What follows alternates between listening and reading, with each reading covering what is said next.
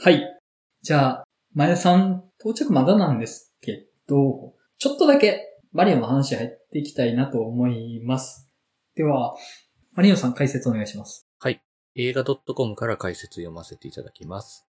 世界的人気の任天堂のアクションゲーム、スーパーマリオシリーズを、怪盗グルー、ミニオンズ、シングシリーズなどのヒット作を手掛ける、イルミネーションスタジオと任天堂が共同でアニメーション映画化。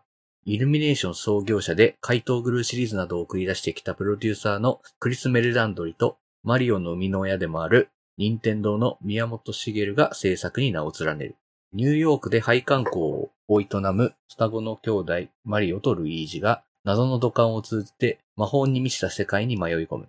離れ離れになってしまった兄弟は絆の力で世界の危機に立ち向かう。マリオとルイージに加え、ピーチ姫、クッパ、キノピオ、ドンキーコング、ヨッシーなど原作ゲームシリーズでおなじみのキャラクターが多数登場する。監督はティーンタイタンズ GO、トゥーザムービーでタッグを組んだアーロン・ホーバスとマイケル・ジェレニック。脚本はミニオンズフィギュアのマシュー・フォーゲル。オリジナル版の声の出演には、マリオにクリス・プラット、ピーチ姫にアニャ・テイラー・ジョイ、ルイージにチャーリー・デイ、クッパにジャック・ブラックら。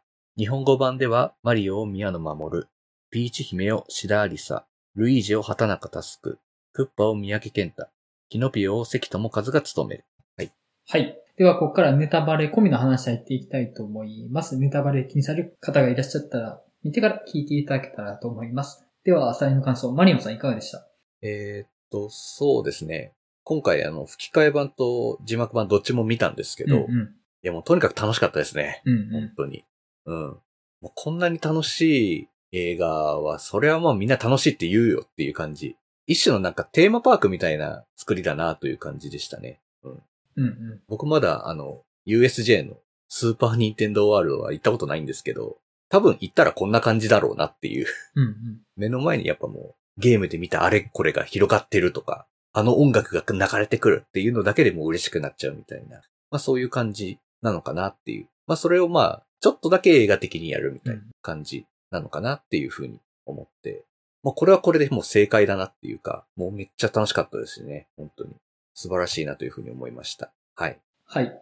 えーっと、僕はですね、子供と行ってきました。子供がマリオ大好きなので、で、Wii でスーパーマリオワールドって遊んでるんですよ。スーパーマリオワールドって猫マリオとか出てくるやつですかあじゃなくて、マントマリオです。スーパーファミコンの第1作目のやつです。あ、そっち、は 新しい方じゃなくて、だいぶ昔の方ねあれが一番面白いって言って、あれやってるんですよね。まあ、それぐらいマリオ好きなんですよ、うちの子供。で、マリオ行って、まあ、子供も楽しんでましたし、まあ、僕も楽しみました。で、まあ、話としてはどってことないというか、まあ、いつものイルミネーションの、シング以外のイルミネーションっていう感じやと思うんですよ。本当に。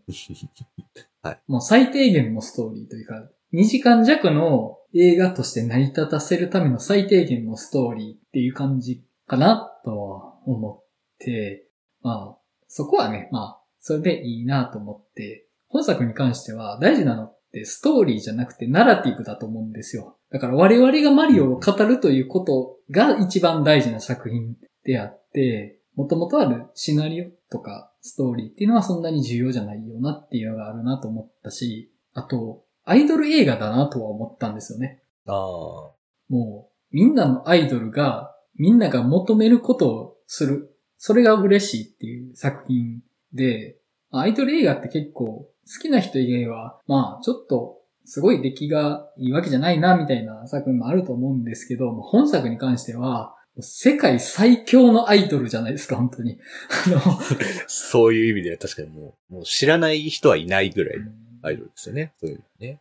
もう、それでいいじゃんっていう感じはあるかなとは思って、もうそこはやっぱ楽しかったですね。やっぱ知ってるものがポコポコポコポコ出てくるし、知らないものもなんか楽しい系だしっていうのがあるしで、あと、まあマリオの最定義というか、マリオとは何かっていうところの解釈が面白かったなと思って、マリオとはうん諦めないおっさんであるっていう、なるほどと思いました、本当に。そうですね。うんいやー、なるほどなって思いましたけど、まあ、ちなみに僕、マリオのゲーム、アクションゲームに関して、あの、大半途中でやめてるので諦めちゃってるマリオなんですけど、僕の中のマリオって。 あ、そんな感じでしたね。はい。じゃあ、お便り、一通いただいてますので紹介させていただきます。お願いします。ケンケンピンピンさん。いつも楽しく拝聴させていただいてます。今作はマリオ好きのマリオ好きによるマリオ好きのための映画でした。最高でした。重厚なストーリーよりも徹底的にキャラクターを魅力的に描くことに特化したイルミネーションと、わざわざ説明をしなくてもみんな知ってるくらい圧倒的なコンテンツ力を持つマリオのコラボって、それも失敗するビジョン浮かばないですよね。昨今2時間以上が当たり前になってきた上映時間を1時間半に収めたのもナイスでした。クッパの弾き語りシーンとか、随所にボソッと挟まれる結構辛辣なマリオの一言とか、でっけえマッドマックスみたいなカートを選ぶキノピオとか思わず笑ってしまうシーンも多くて、上映後は頭からピーチピーチピーチが離れなくなりましたう。んうん。前作の実写化マリオを完全にないことにしていなかったのも良かったですね。序盤の土管に吸い込まれて異世界転移するところまでの大方の流れはそのままでしたもんね。あの作品は、あれはあれで僕は結構好きだったので、思わずとまではいかないにしろ、踏襲してくれたのは嬉しかったです。あとはラストの締めですよね。まさかダブルライダーパンチとダブルライダーキックで決めるとは思いませんでした。兄弟の体格差も相まって仮面ライダーにしか見えなくなりました。長文乱文失礼しました。映画の話したすぎるラジオを楽しみにしています。皆さんのマリオにまつわる思い出も楽しみにしています。はい、ありがとうございます。ありがとうございます。そうなんですよね。あの、実写版マリオの要素がどうもあるらしいと。で、うん。まあ、まず、ブルックリンで配管工やってるっていうのが、まあ、実写版マリオ映画の引用というか、まあ、そもそもマリオがイタリア人というか、まあ、マリオの名前の元ネタになった人がイタリア系アメリカ人なんですよね、確か。あマリオあさんっていう人がは。いだからまあマリオもおそらくイタリア系アメリカ人っていうところで、じゃあまあブルックリンに住んでるよねとかっていうところから、まあ、元の実写版のマリオも、まあそういう設定になってたらしいかなっていうので、まあ今回もそれが引用されてたっていうところで、あ、なかったことにはしてないよなっていうのは、僕はちょっと嬉しかったんですよ。僕もあの映画そんな嫌いじゃなかったんで、はい。はい。結構ね、インターネットだと揶揄されがちなとこあるんですけど、僕は楽しんで見てたんでね、もう覚えてないですけどね、中身。なんか、地下から、亀というか恐竜でもは、い電装オッパーだよね、みたいなのが来るっていう。 まあ、あの、よくわかんなかったけど、まあゴーストバスターズとかとそんなノリ変わんないから、まあ僕は楽しんで見てましたし、あるよって、ちゃんとあるよっていうところが良かったかなっていうのは思いましたね。うん。確かにな。結構、もういきなり、キノコ王国が舞台で、うんもうそういう人がいるみたいな話にも全然できましたよね。うんうんやろうと思えば。うん。それをわざわざ現実世界のニューヨークからキノコ王国という世界に迷い込んじゃうみたいな話するのって、まあ、まあまあまあまあ、なるほどっていう感じですよね。うん。だしまあ、キャラクターのね、人種的なところでもまあまあそういう感じになりますよね。うんイタリア系移民の、でも配管庫とかブルーカラーですよね、みたいな。うんまあまあ確かにその通りだよねっていう。もうなんか家の感じとか、映画で何回も見たイタリア系移民の家庭やぞみたいな感じあったし、スパゲッティ食べてね、ピザとか食べてね、うんみたいなところとかは、すごいなんか、よく映画とかで見るやつですよねっていううんうん、感じでしたけど。まあまあ、まあそこ含めて良かったかなっていう感じなんですけど、そうですね。じゃあまあ我々の話入っていこうと思うんですけど、まあマイナーさんもまだ来てないですし、ゲームのマリオの話でもしておきましょうか。そうですね。マリオンさんがやってたゲームのマリオって何すか僕ね、でもその、あんまりそのアクションゲームのマリオは、ちゃんとやったことあるのって僕あの、多分 Wii のニュースーパーマリオぐらいしかやったことはなくって、ほうほで、僕初めてマリオのゲームに触れたのって、ゲームボーイアドバンスの、あの、マリオカートですねう。ほうああ、うんうんうんゲームボーイアドバンスのマリオカーうん。うトんうん。が初めてかな。そうですね。そっからが初めてで、で、そっからまあ、どっちかっていうと僕、スマブラとかで触れることが多くなるんですよね、やっぱり。そこでなんかマリオというキャラクターとか世界観とかを知るんですよね。うんうん。まあ、マリオ以外の作品もですけど、プレイしたことないけど知ってるみたいなのって、まあ、そっから来るものがすごく大きいんですけど、僕の中でうんうんとかで、まあ、そういう存在だけは知っていて、で、どっちかっていうと僕はマリオパーティーとか、うんうん。マリオカートとか、なんかそういうちょっとアリューアリューっていうか、 まあ、音流と、音流アリューがあるのかっていう感じがするんですけど、まあそういうところばっかりを主に遊んでたって感じですね、僕は。うん、はいうん。なるほど。やっぱちょっと世代ちゃいますよね、僕とは。そうですね。僕は、あの、ちょっと上の世代がファミコン世代なんですよね。はい。で、ゲームとしても、ファミコンのドンキーコングとか、スーパーマリオブラザーズとか、やったことがあって、自分の家で初めて買ったゲームが、スーパーマリオブラザーズ3なんですね。はい。はい。でも、スーパーマリオブラザーズ3は本当に革命的なゲームで、ああ。ファミコンとしてはグラフィックがあまりに綺麗だったんですよね。うんうん。あと、スケールが一気に広がって、今までずっと一本道だったステージ構成が、マップから自分でステージを選べるっていう風な広がりを見せて、一気に世界が広がったんですね。でも本当に面白すぎると思う。こんな面白いものがあっていいのかと思って、もう小学校低学年僕はずっと自由帳にマリオのステージを書いてました。ええ すごい。 2D のマリオの横スクロールのステージを書くんですよ。で、ここにハテナブロックを置いて、みたいなのを書いてました。スーパーマリオメーカーみたいなことをやってたってことですよね。スーパーマリオメーカカーをノートにやってたんですよ。というか、スーパーマリオメーカーは多分、インスパイアがそこに元があるんですよね。もう、僕の世代は、たくさんの子供がノートにマリオのステージを書いてました。本当に。で、ここにこうやって、のこのこを置いてとか、もうやってたんですよ、本当に。で、その後、スーパーファミコン出て、自分では持ってなかったんですけど、スーパーマリオワールド。で本当にもうこれは、もうマリオ史上でもトップクラスの名作 だと思うんですけど、もう、すごいですよね。未だに死ぬほど面白いですし。うん。で、64とかになるとちょっと僕ゲームから離れ出すぐらいのタイミングだったんですけど、まあ今では子供と一緒にスーパーマリオブラザーズとか、あとマリオカートとかもやってる感じですし、昔のファミコンとかスーパーファミコンのソフトを遊べるようにしてて、まあそこでマリオワールドをやったりとか、まあ、ファミコンのマリオをやったりとかっていうのを子供としてたりはするって感じですね。うん。すごいですよね。やっぱもう、お子さんがやっぱもうその、ファミコン世代のゲームとかをやってるわけじゃないですか、マリオとか。そう聞くとやっぱすごいなってやっぱ思いますね、本当に。そうなんですよね。僕はあの、自分が小学校ぐらいの時って、ファミコンとかスーパーファミコンで遊んでて、その後プレイステーションが出るんですよね。小学校高学年になると。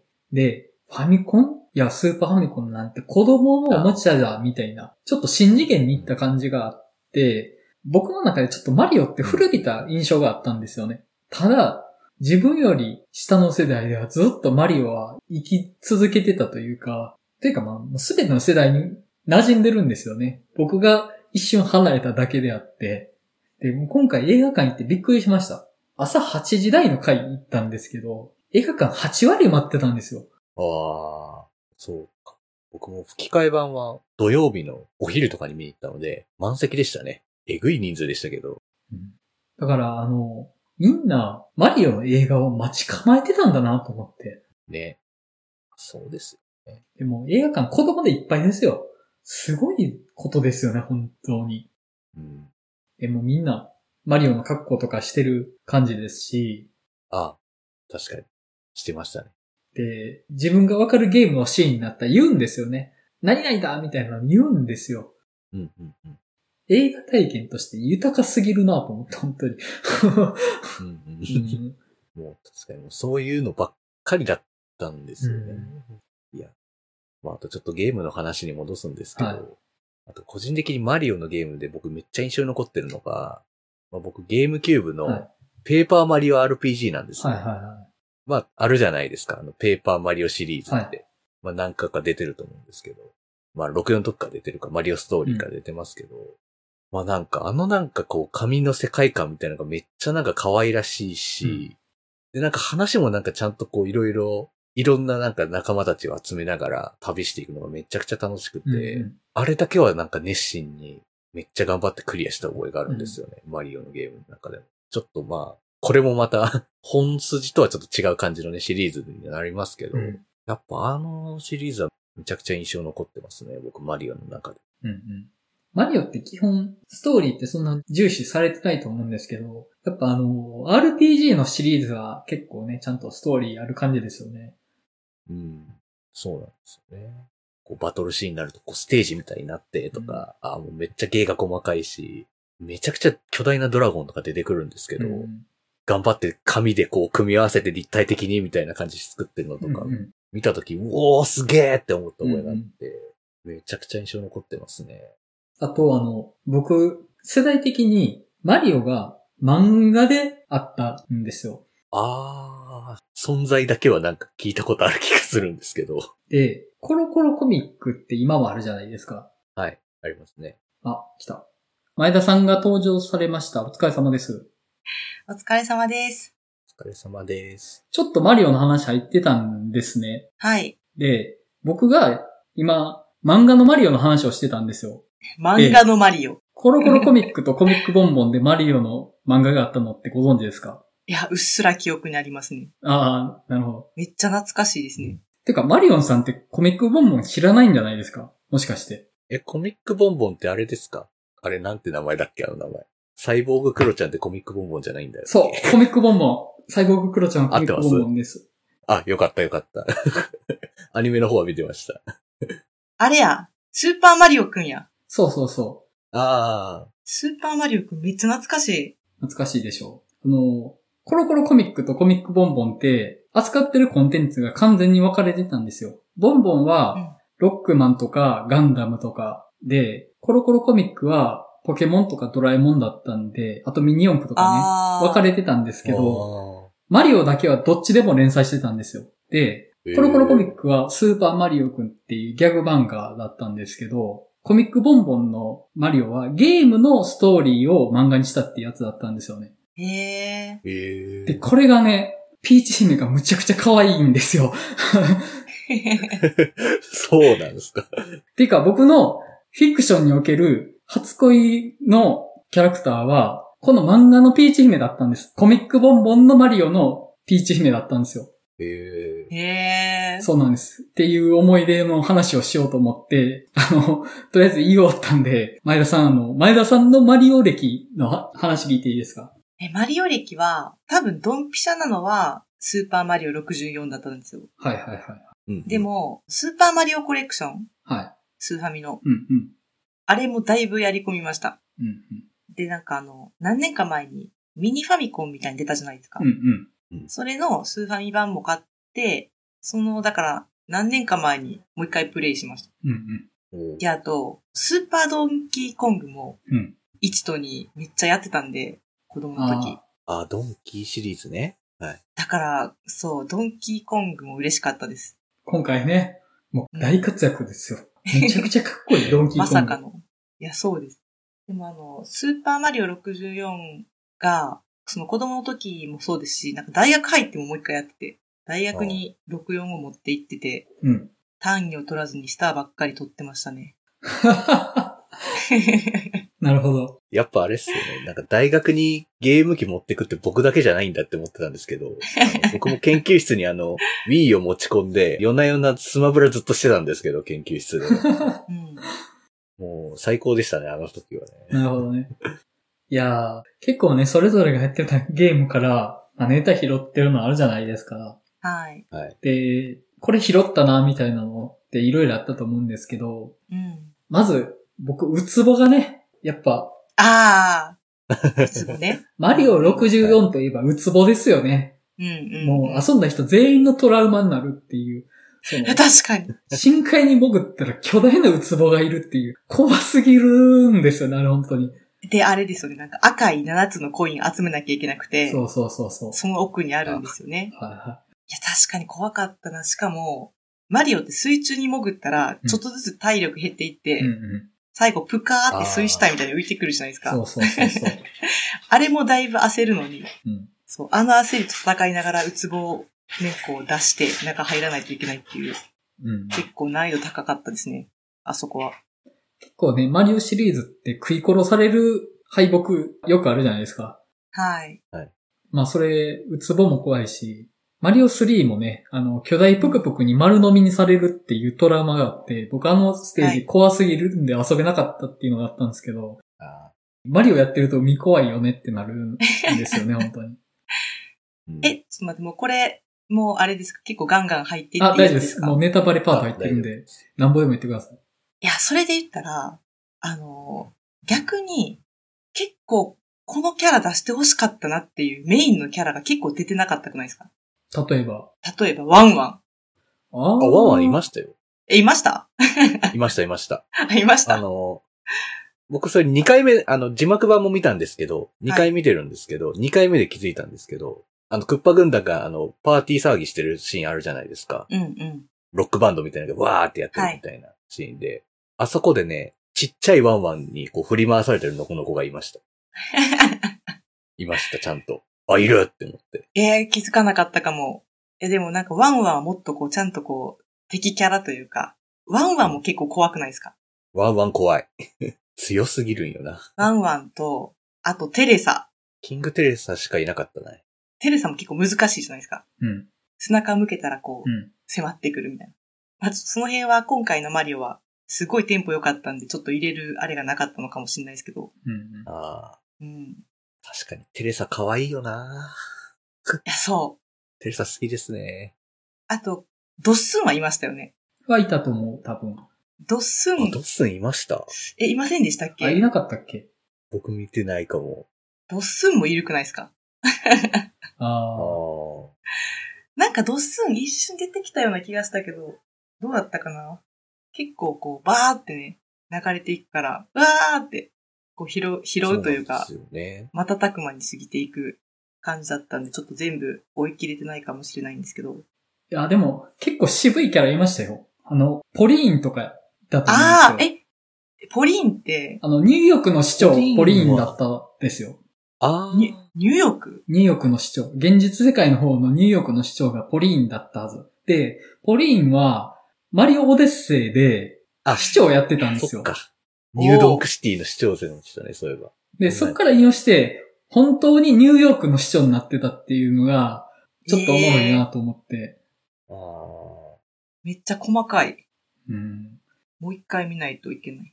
なるほどね。そうですね。あと、あ、あとあれ、あの、レッキングクルーのブラッキーが、スパイクっていう名前で行ったじゃないですか。はいはいはい。あ。はいはいはい。マリオとルイージの元上司として。で、うんうん僕、レッキングクルーもむちゃくちゃ遊んでたんで、あいつね、むっちゃ嫌なんですよ、本当に。動き が。 嫌な。 嫌な。うん。レッキングクルーね。うん。とか、あと、ドンキーコングを元にしたゲームの筐体とかありましたよね。ありましたね。え、筐体ジャンプマンかなんかっていう名あのア前ーケードに。うん。ああ、アはーいケードゲームアはい。ーケードゲーム。ムね。で、うんうん、プレイしてたおじさんがあれですよね。マリオの実際の声してる人ですよね。え、あそうなんや。そうなんだ。なるほど。そうそうそうそはいはう。いはい。そこに亀を出演してるんですよね。なるほどね。ねそういういうことか。うんうん。結構ね、いろんなネタ拾いつつ、やっぱ微妙に変えてるとこもあって、あの、クリボーってキノコ王国裏切ったやつだったと思うんですよ、確か。ああ、そんな設定ありましたね。そうやあったあった、ありました。あと、あの、あの世界のブロックってキノコ王国の住人が魔法でブロックに変えられたものとかっていう設定があったから、うううあ、そんな設定あるんだ。。まあそのあたりはもう、まあさすがになしにされてましたけど、ああとあの、コング王国の、えークランキーコングか。はいはいはい王様のクランキーコングって、あれって初代ドンキーコングじゃないですか。ああ、なんかそういう設定やったな。そうなんや。そうです。あれ、あいつは、マリオと戦ったドンキーコング、初代ドンキーコングなんですよ。うんうん。で、それがジジイになって、ゲームのスーパードンキーコングの、ドンキーコングのはい。祖先なんですよね。うんうん。あとかっていう、まあ、今回息子になってましたけど、うんうん。まあなんかそのあたりとか、やっぱね、もう嬉しくなるとしか言いようがないんですけどね。確かに。なんかやっぱあの、ディディとディクシーが出てきたとことかもめっちゃ嬉しかったですもん。ああ、ああ、そうそう、出てましたよいたいね。たいたいたいた。あの、ディディもついてきてよって思いました。うんうん。ね。なんかあんだけの活躍なのもったいないですよね。うんもったいないんだよな。あとなんか好きなとこあります好きなところ。でもその、出てきてるキャラで言ったら、なんか私意外と、何でしたっけあの仮面被ってるやつ。USA から出てきてる。ヘイホ兵法ヘイホー。ヘイホーって、メ、メインじゃないけど、ーうん。結構登場してたじゃないですか。うん。あ、なんか、ヘイホーこんな登場するんやと思って、逆にその辺も意外、意外でしたね。ヘイなんかホこーの。子とかはわかるんですけど、ヘイフは結構、比重大きくなってますよ。マリオカートでもえ操作できるし。え、マジそういえばできますね。うん。そうなんや。そうなんですよ。ちょっと私の中では USA でしかああ、なるほどね馴。染みがないので。なるほど。あとあのそ、っ捕まってるやつ。ギャラクシーの。ああ、あいつね。か。あ、チコ、そうチコみたいなやつね。はいあいつ何かの鍵を握ってるかと、あいつは何なんだっていう。とんでもない虚無主義者になってましたよね。あの死は救済チとコか。ソが救済さー って。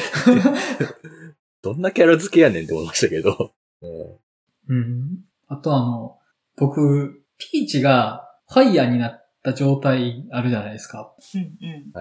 で、スイッチの、えっと、マリオのゲームだと、ピーチがファイヤーになると、ポニーテールになるんですよ。へえ。で、それがむちゃくちゃ可愛いんですよ。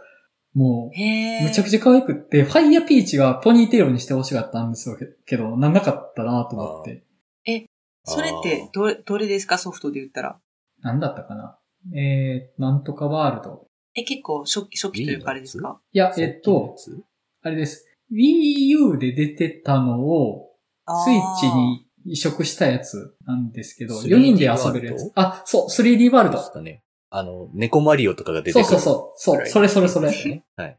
それが、ピーチがファイヤーになるとポニーテールなんですよ。へーそれがむちゃくちゃ可愛くって、まああの、バイク乗る時もポニーテールになるんですけど、そうですね。うんいや、ドレスのポニーテールがむちゃくちゃいいんですよね、ピーチ。いや、それ、見たかったな。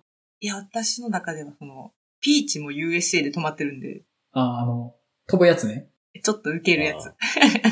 今回もちょっと浮いてましたよね。 ちょっと浮いてましたよね。浮いてましたね。うんうん。ああ、僕、それで言うと、ちょっとあれやな、キノピオとか、あの、今回一人キノピオついてくるじゃないですか。ははい。ちょっと冒険家っぽいとこがあったので、僕、てっきりあの、キノピオ隊長になるかと思ったんであすけど。、そうそう、キノピオ隊長ね。あれ。そうそうそうそね。絶対これはなるんだって思ったのに、途中ちょっとフェードアウトしちゃってそこもったいないなって思っちゃったんですけど。うん。う。あそこの音楽、キノピオ隊長の音楽なってませんでしたっけ確か。あ、多分流れてました。ですよね流れてましたう。ん。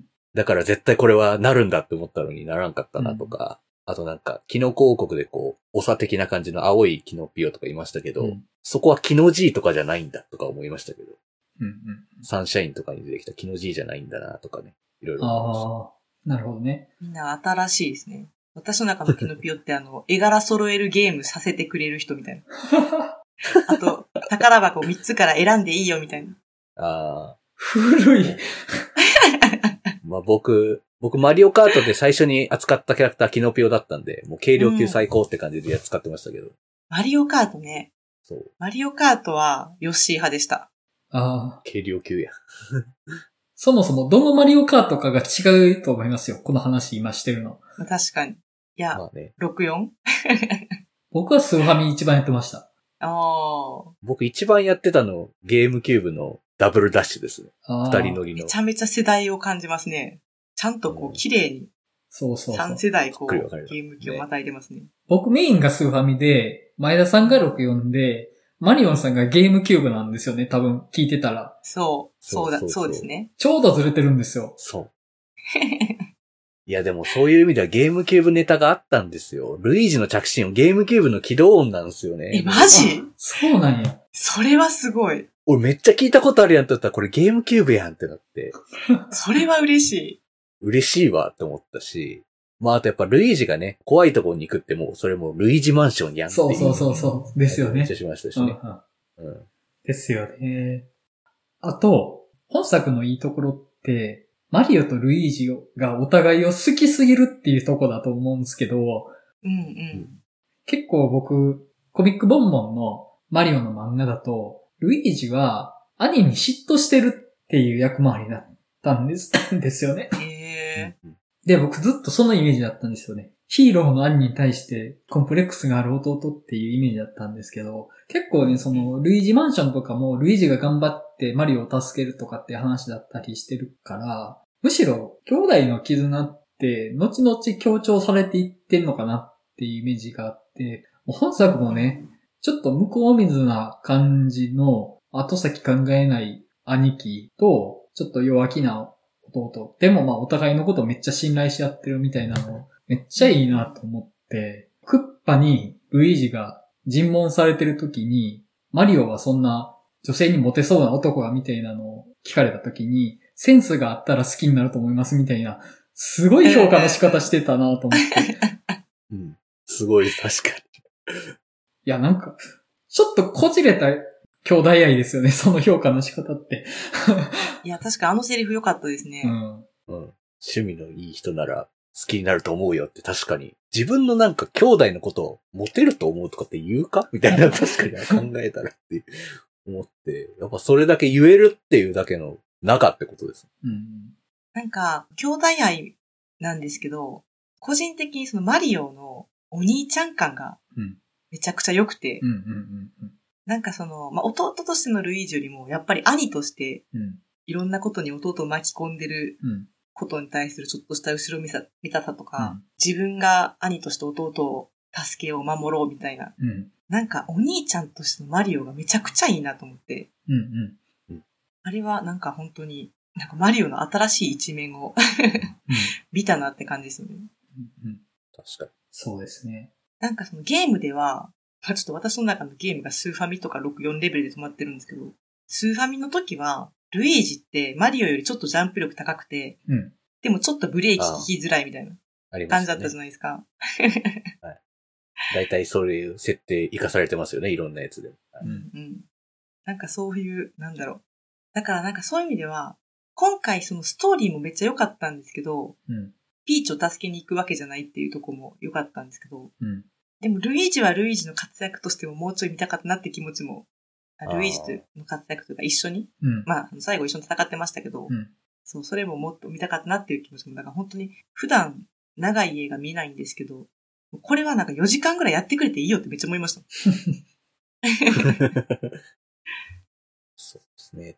ルイージは確かに捕まってる期間が長いからあんまりこう途中出てこなくはなるんですけど、う。うんん。気弱なルイージがこう最後踏ん張るみたいなとこめっちゃ燃えるじゃないですか、うんやっぱり。なんか最初にあの、配管工の工事二人の仕事しに行くときって、あの、犬に襲われたりとかって、あの、てんやわんやするじゃないですか。う。うんんあそこでなんかあの、ルイージってあの時って鏡で縦にして、こう怯えてるんですけど、でも最後マンホールで縦になって自分でクッパの方に立ち向かうみたいなシーンになってて、うんうん。ああ。これ熱いなーって思ってあ、そこ本当泣きそうでしたもん、なんか。 うん、胸熱すぎて。あんまりこうストーリーはあんまり持ってないというか、こう、あるんですけど、もうちょっと盛り上がってもいいのになとか、そういうのはあるんですけど、地味にそういう伏線というか、こう、エモーショナルなポイントは入ってきてるんだなっていうのがすごくうまいなと思って。うんうんストーリーはね、本当に、もう、基本中の基本を抑えてるだけっていう感じかなとは思って、他のね、イルミネーションの映画、例えば、怪盗グルーとか、ミニオンズとか、ペットとか、まあ、シング以外のイルミネーションのアニメって正直、ストーリーってまあ、まあまあみたいな感じというか、まあ最低限っていう感じで、本当に骨子なんですよね。そこにうん。肉付けしていった肉付けの部分がメインであってっていう感じ。あくまでそのストーリーは2時間映画を持たせるための骨組みでしかないというか、やっぱりそれはミニオンズがわちゃわちゃするの楽しいとか、まあ、ペットがわちゃわちゃするの楽しいとか、まあ今回はマリオが大活躍するっていうところが本質だよねっていう風になってて、まあそれは僕一つの正解かなとは思ったんですよね。なんていうか、うんまあ、マリオとルイージの兄弟の絆とかも最低限描ける程度にはなってて、まあ、そこを軸に見れるようにはなってて、まあ、その、マリオっていう若者の自己実現の話にもなってて、それは、まあ、出来がすごくいいというよりも、興味を持続させるための道筋としてあって、まあ、やっぱりそこの上で、マリオがドタバタする、で、クッパが大暴れする、ピーチが活躍するとかって、そこがすごく楽しいんですよね。で、そこは、あの、結構、絶妙なバランス感覚だったんじゃないかなとは思ってうんうん。ですね。いや、私も、そうです。なんかあの、まあ、多分人によってはちょっと薄いうん。のかもしれないですけど、うん。なんかこのマリオに関してはう、ん。やっぱりもう、見てるだけで、ずっと幸せみたいなうん。とこがあったんで、でもなんかその、映画館出た時に、うん。小学生ぐらいの男の子3人がうん話してて、俺なんか、ピーチめっちゃかっこよかったわ、とか言ってて、おー。いや俺はクッパかなとか言ってて、おあー。なんか、この、なんていうのかな、等身大の視点というか、うん、純粋にキャラクターが活躍してるとこかっこいいっていう視点で見てるうん彼らが、もう本当に、なんていうんだろう、尊すぎて、うん。うんいいなぁと。で友達とマリオのめちゃくち映画見に来れるって最高やんゃといい。めちゃくちゃいい。なんかやっぱそれだけこう幅広い世代が自分の映画として見てたんだなと思って、うんうんうんそこになんか、ある意味、そのマリオの、マリオ自体が持ってるストーリー性っていうか、それってこう、おののの思い出の部分、うん、うんそうそうそうそうそう。そ託されてて、う。うん。だから今回のマリオにそこまでね、複雑な、複雑なというか、ストーリーが別になくても気にならなかったのはやっぱりそこかなって思いますね。うんそうなんですよ。今回、皆さんもありましたあの、映画が始まる冒頭で、うみんながマリオのゲームをやってる映像が流れて、初めあーやられまくってるのがだんだん成功するようになって、最後に、It's me Mario っていう掛け声が、It's you Mario になって終わるあっていうはありい。ましたあります。映像。ありましありたま。した、ありました。ありました。もうあれじゃないですか、マリオとは何かって言われたら。そう。マリオのストーリそうーなとのは、ゲームをやってた我々ですよっていうことですよね。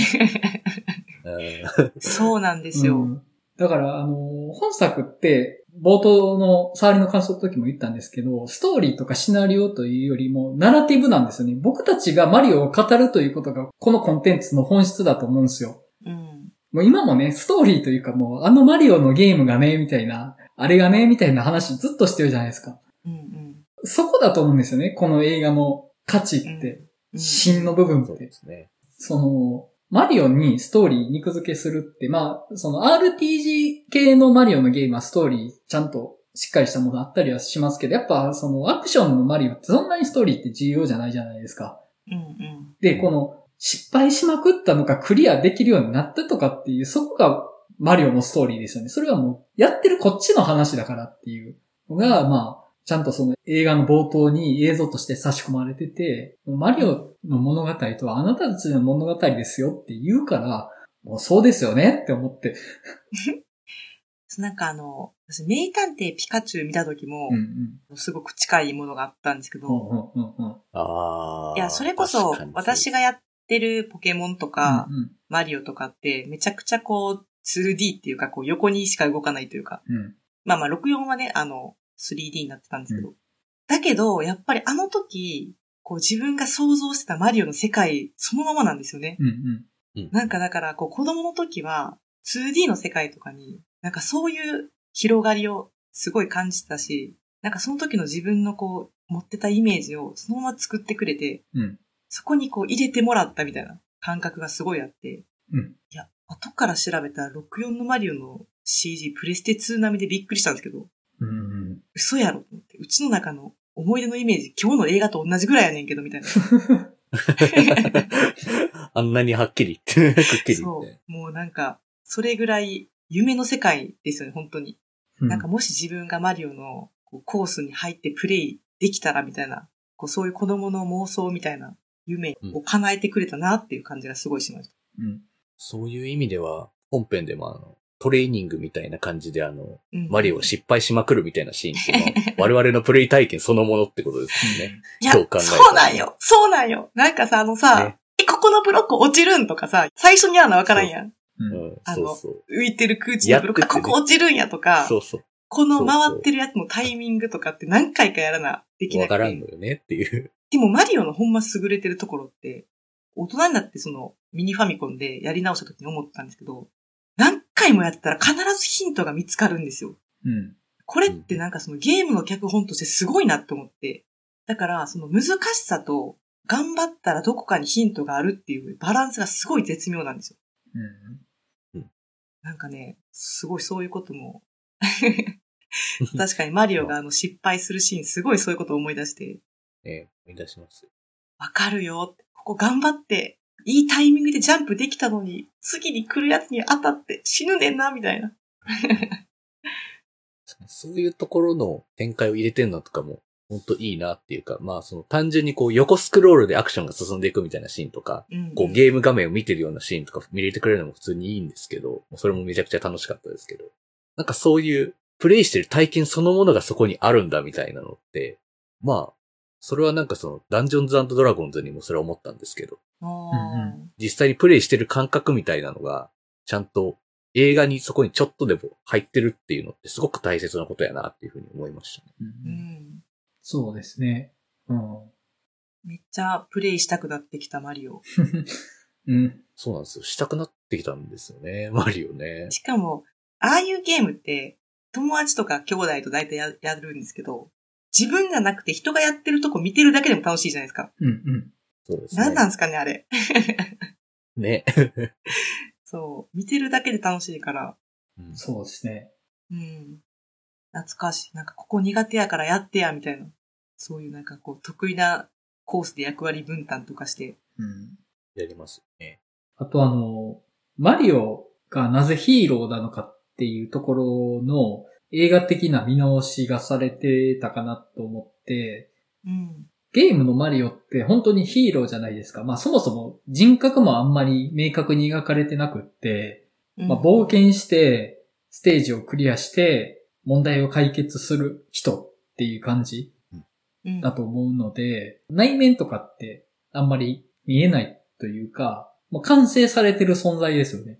ゲームのマリオって。そこに成長の余地があんまりないというか。でも、今回結構不完全な人間として描かれてたと思うんですよ。すごいうん発展途上の人間というか、まだ未知数な部分がいっぱい残っている人間として描かれてて、ちょっとそのヒーローとしてのマリオっていう意味では、あれなんかこんな頼んない人間だっけマリオって見えんことはないかなと思ったんですけど、まあそれはうん映画である以上、成長を描かざるを得ないっていうところでまあそうなっているかなっていうのがあるんですけど、ただ、マリオのヒーロー性をどこに見出すかっていうところで、諦めないっていうところに見出してたと思うんですよね。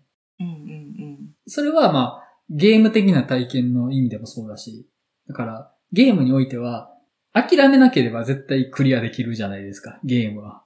うん。うん。そうですね。うん。で、今回のマリオは、諦めが悪い。だから勝つんだっていう風になってて、だからマリオはヒーローなんだっていう風になってたのは、映画におけるヒーローとしてのマリオの描き方としては、すごい絶妙だったなと思って。別にそれはゲームからずれてるわけでもないんですよね。だってゲームは諦めなければクリアできるものだから。うんそこは本当にゲームと通じてるものだけれども、映画的な成長もそこに描けるようになってるしで、うん、結構うまいなとは思いました、本当に。確かに。なんかその諦めるで思い出したんですけど、スーパーマリオ3ぐらいまでって、はなんかあの、セーブが、セーブポイントじゃないとできなくて、あの、わかりますそああ。の、オートセーブじゃないってことですかっいや、オートセーブじゃないの。てことですよね。なんかこう、いくつかクリアして、ここセーブできますっていう、なんか島みたいなとこ行かないとセーブできなくなかったですかファミコンはそもそもセーブがなかったですね。鬼畜仕様。いやー、懐かしいな。セーブっていう概念。子供にとってセーブってほんまめっちゃ大事でしたもんね。いやもうそれ、セーブデータ消えたらもう、もういやそうですよ大号泣ですよ。だから、あの、ファミコン時代のマリオってセーブがない代わりに、ワープで最終ステージまで一気に行けるようになってたんですよ。なってた。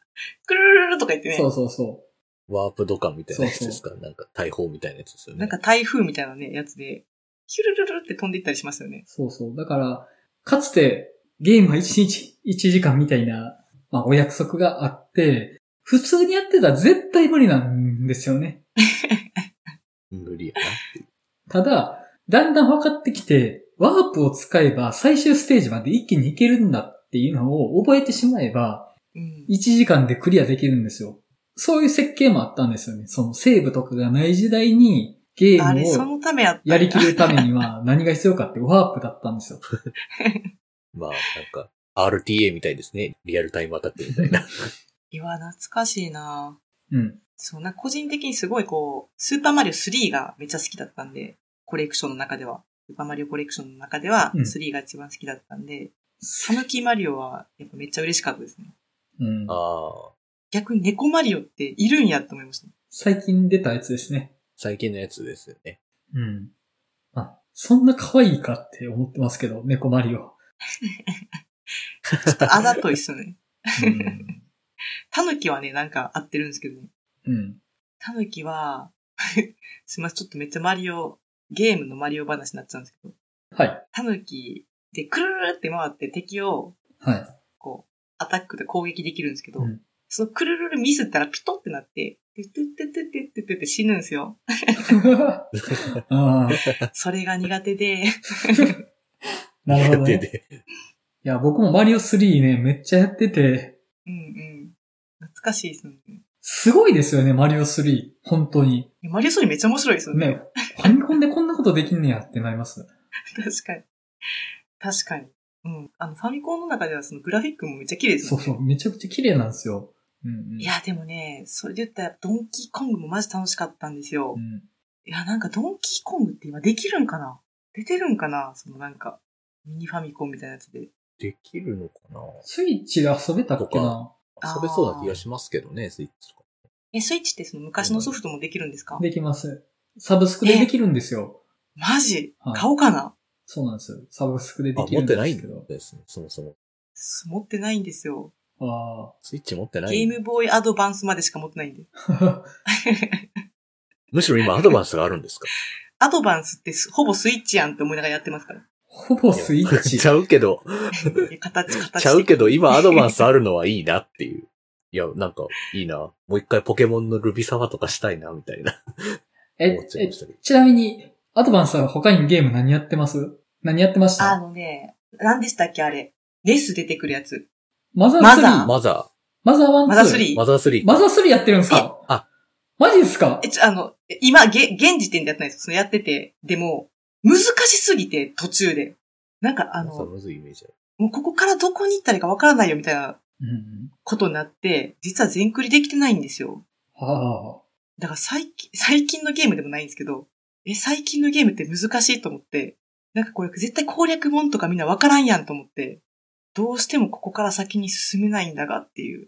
ちょっともう一回やってみようかな。最後までやってないんですね、じゃあ。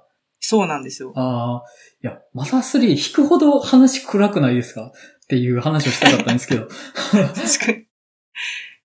えでもネスのやつって、2とかだっけまあ、どっちでもアドバンスできるけど。えワン、ツースリーどれ、どれもできましたけどね。でー、え、きます多よね分3と思うんですけ。ど、ちょっと探してみます。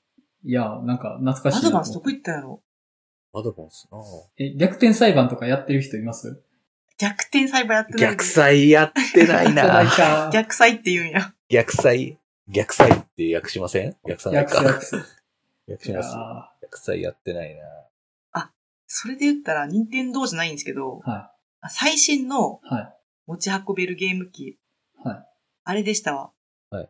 プレステビータ PSP って。 PSP ?PSP。 ?PSP? PSP でモンハンやろうと思って、はい、なんか、大学生の時モンハン買ったんですけど、はい。大学卒業してからかな。なんかその時ちょっと無職で友達全然いなかったんですよ、遊べる。はい、はで、はパいッケージの裏見たら、なんか友とカリエみたいなの書いてあっい。て、はい。友がいねえんだけどああと思って、なんかモンハン全然ハマらずに一人でなんか頑張ってたんですけど、やっぱあれ友達とやらないと面白くないんだなと思いました。だからそういう意味ではちょっと一人でできるゲームって貴重やなって 思いあ、そっか、前田さんも大学卒業後しばらく無職してたんでしたっけそうなんですよ。その時ってなんか辛いから人に会えなくなるじゃないですか。はい、はい、はい。なんかみんなあの、社会人ぶって、忙しぶってる時やから、忙しぶってるおね。前まだ PSP してんのみたいになるから、狩り行こうぜとか言えなかったんですよね、その時の私は。あーいや、 僕も大学卒業後半年無職だったんですよ。で、その、その時、信長の野望 DS ばっかやってましたね。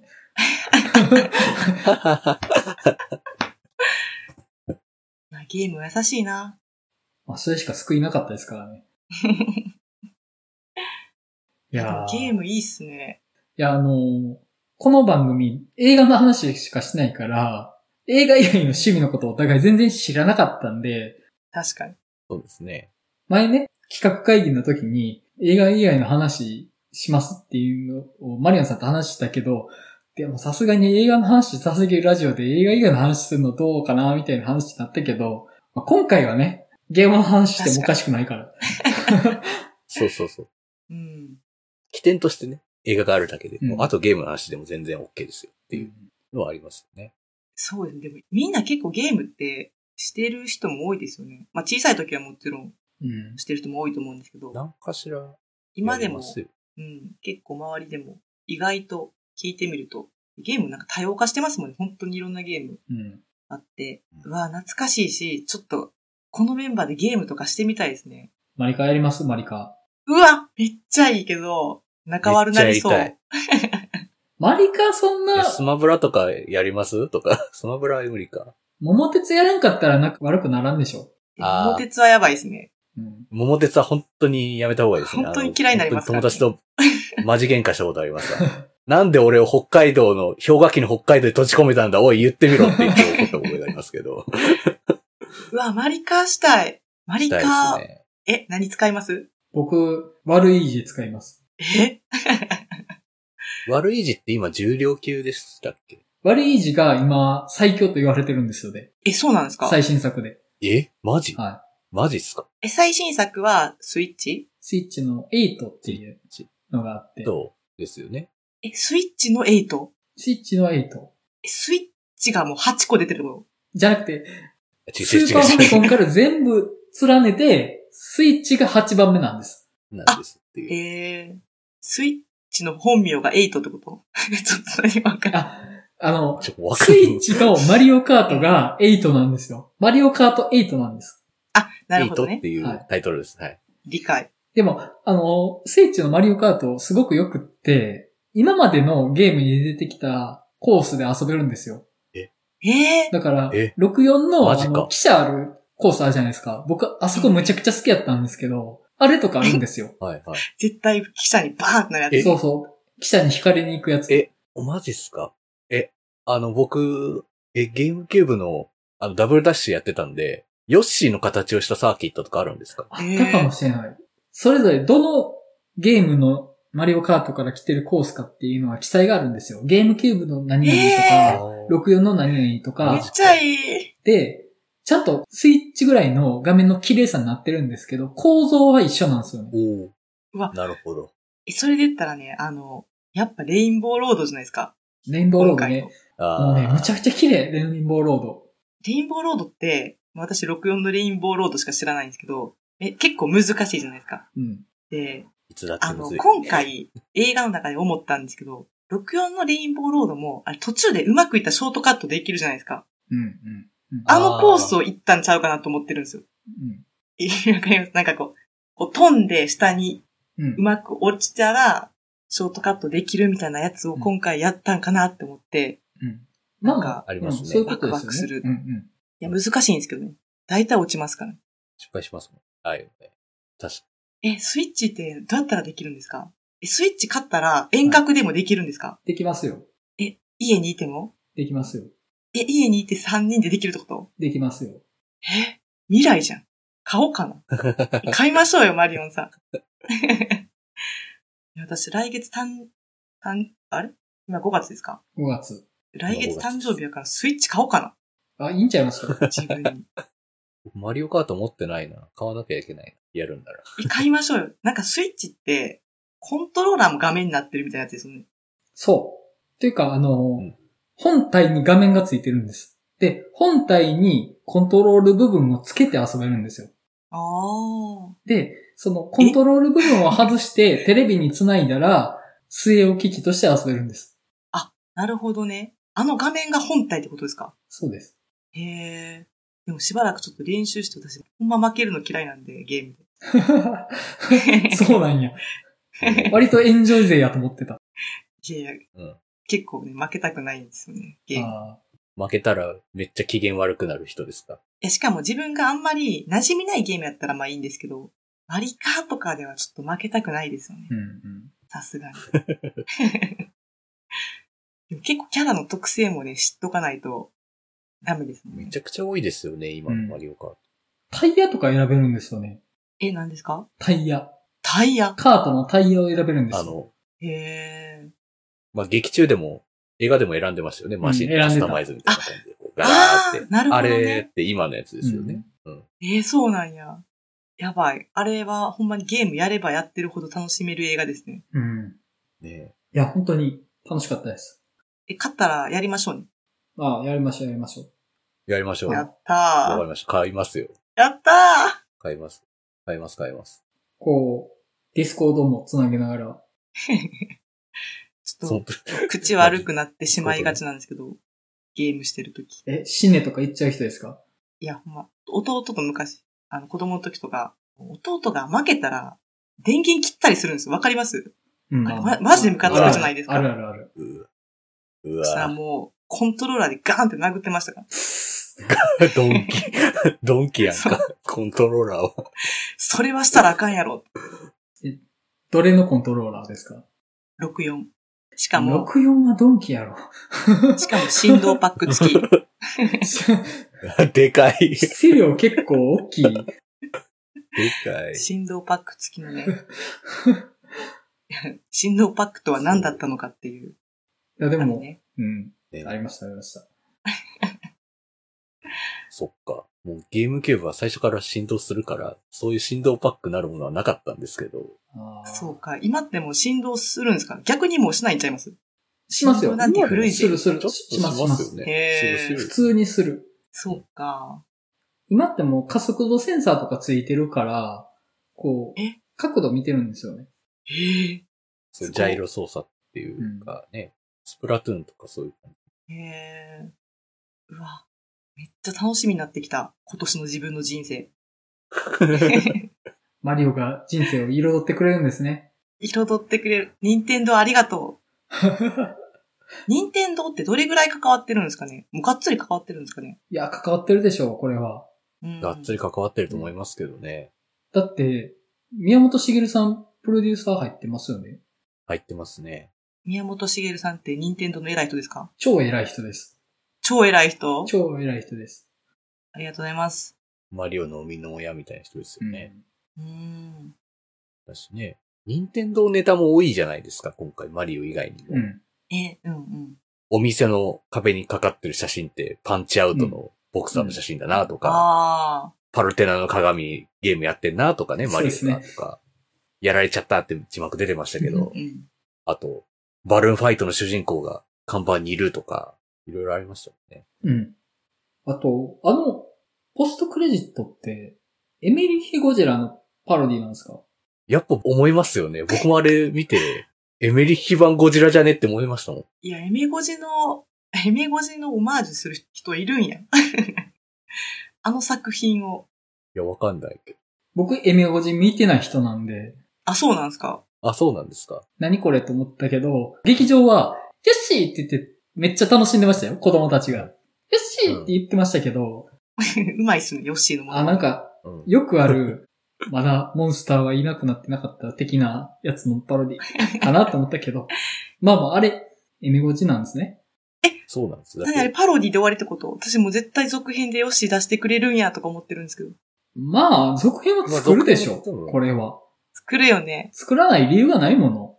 ないし、だし、やっぱ、ヨッシーの出番少ないね。そうですね。まあ、ヨッシーだってやっ、ぱ出してよ。出番っていうか、ヨッシーとしては出てきてなくないですかその、背景です、背景。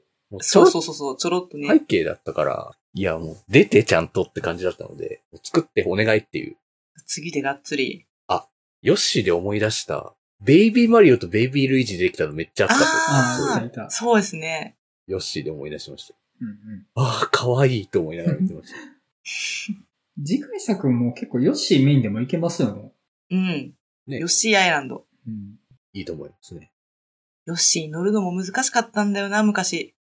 私だけですかなんかヨッシー乗れねえじゃん、みたいな。こう、ヨッシーの前をうろちょろしてしまう。え、いや、多分私だけです。私が下手なだけです。操作が。そんな難かったっけヨッシー乗るって。なんか、はい。乗って降りてみたいなのが、はい。うまくできなくて、私が。ああ。降りたくないのに、ジャンプしたら降りてもうたとか。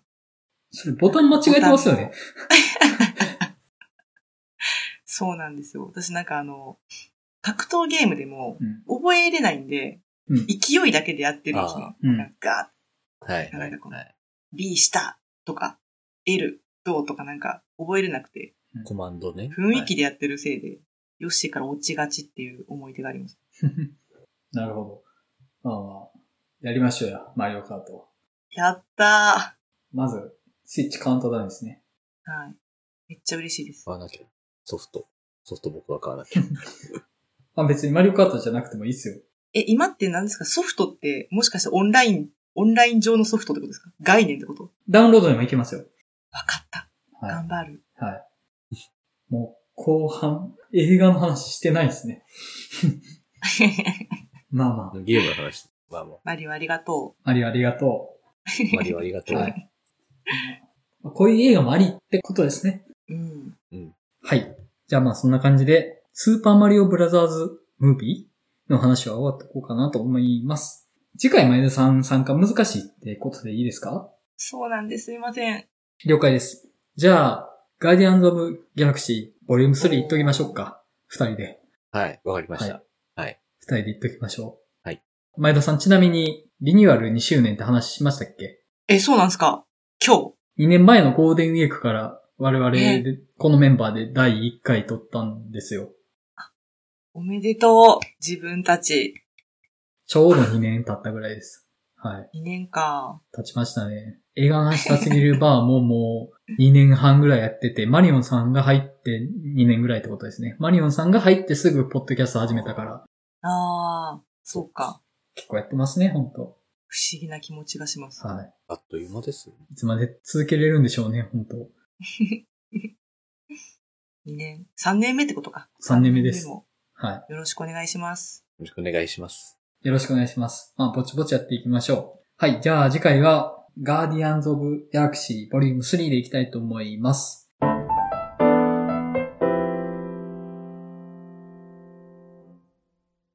はい。では、お知らせになります。5月に映画の話だすぎるバーの東京開催が決定しました。場所は、イベントバーエデン日暮里。日時は5月27日土曜日、オープンが18時、クローズが23時となっております。あと、大阪の開催も6月に予定しております。場所は大阪の南森町にある日帰りイベント型カフェバー週間曲がり。